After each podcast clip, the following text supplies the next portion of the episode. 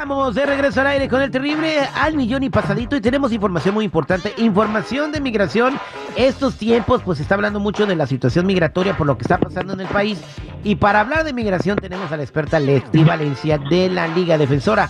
Mientras tanto, si tienes una pregunta de migración, márcanos al 1-800-333-3676, 1-800-333-3676. Leti, buenos días.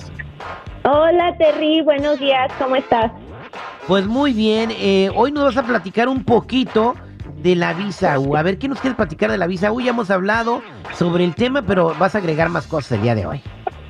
Exactamente, Terry. Bueno, hoy quiero platicar por la visa U, pero más que eso te quiero hacer un examen. Quiero comprobar qué tanto has aprendido después de todos los segmentos que hemos tenido juntos. Entonces te voy a decir dos verdades y una mentira sobre la visa U y tú me tienes que decir cuál es la verdad y cuál es la mentira. ¿Estás listo? A ver, adelante, caminante. Ok, ahí te va la primera. Usted puede aplicar para la residencia permanente después de cierto tiempo de tener la visa U aprobado. ¿Eso qué será, verdad o mentira? Eso es mentira, porque cuando te dan la visa U ya eres residente permanente, ¿no? No, Terry, de hecho no, solamente te estás protegido contra la deportación y puedes tener el permiso de trabajo, pero no te dan la residencia. La residencia la tienes que aplicar después de tres años de tener la visa U y es muy importante aplicar dentro de esos tres años porque si no pierdes la oportunidad. So, ahí te va la, segunda. si usted fue víctima de cualquier tipo de crimen, puede calificar para la visa U. Todos los crímenes califican. ¿Esa qué será? Eh, pues esa es verdad, porque si fuiste víctima de un crimen y participas con la policía, obviamente tienes el beneficio de la visa U, a lo que yo he aprendido, ¿verdad?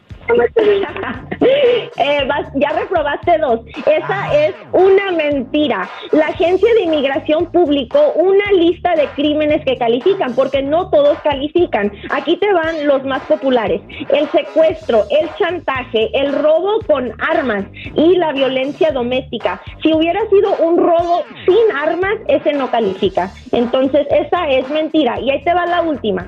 Usted podría incluir a sus miembros de la familia en su aplicación para la visa U. ¿Eso qué será? Eso pues de verdad, ni modo, si yo soy eh, víctima de un crimen y me dan la visa U, ni modo que me quede yo y deporten a toda mi familia.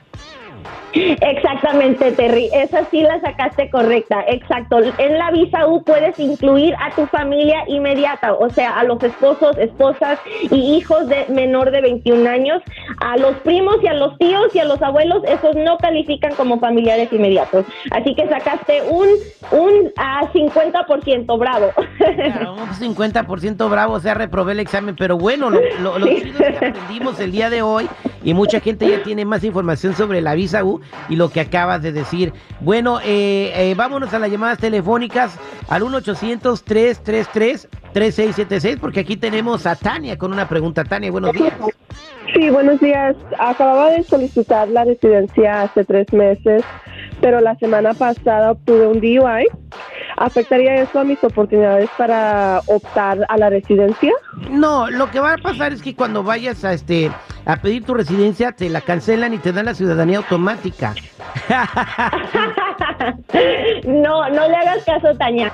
Mira, eh, no pasa nada. Lo que tienes que hacer es cumplir con todos los deberes del DUI. O sea, si te dieron escuela, completa la escuela. Si te dieron multa, también paga la multa. Si te mandaron ir a, servicios comunitarios, pues igual encárgate de, de, hacer todo lo que te hayan puesto de castigo y con eso vas a estar bien. Ya el día de tu entrevista para la residencia tienes que tener prueba de, de que completaste todo y no va a pasar nada, no te va a afectar para la residencia. Solamente te recomiendo, Tania, que tengas más cuidado.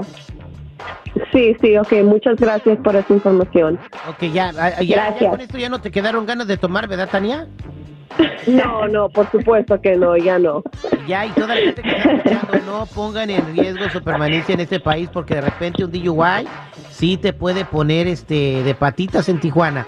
Gracias, este mi querida Leti, por eh, apoyarnos el día de hoy con migración. Un placer, Terry. Les recuerdo que si necesitan ayuda con sus casos de inmigración, con sus casos de defensa criminal o lesiones personales, nos pueden marcar al 1-800-333-3676. Lo vuelvo a repetir, 1-800 333-3676. Muchas gracias. Gracias, que tengas buen día. Nos escuchamos pronto. Gracias.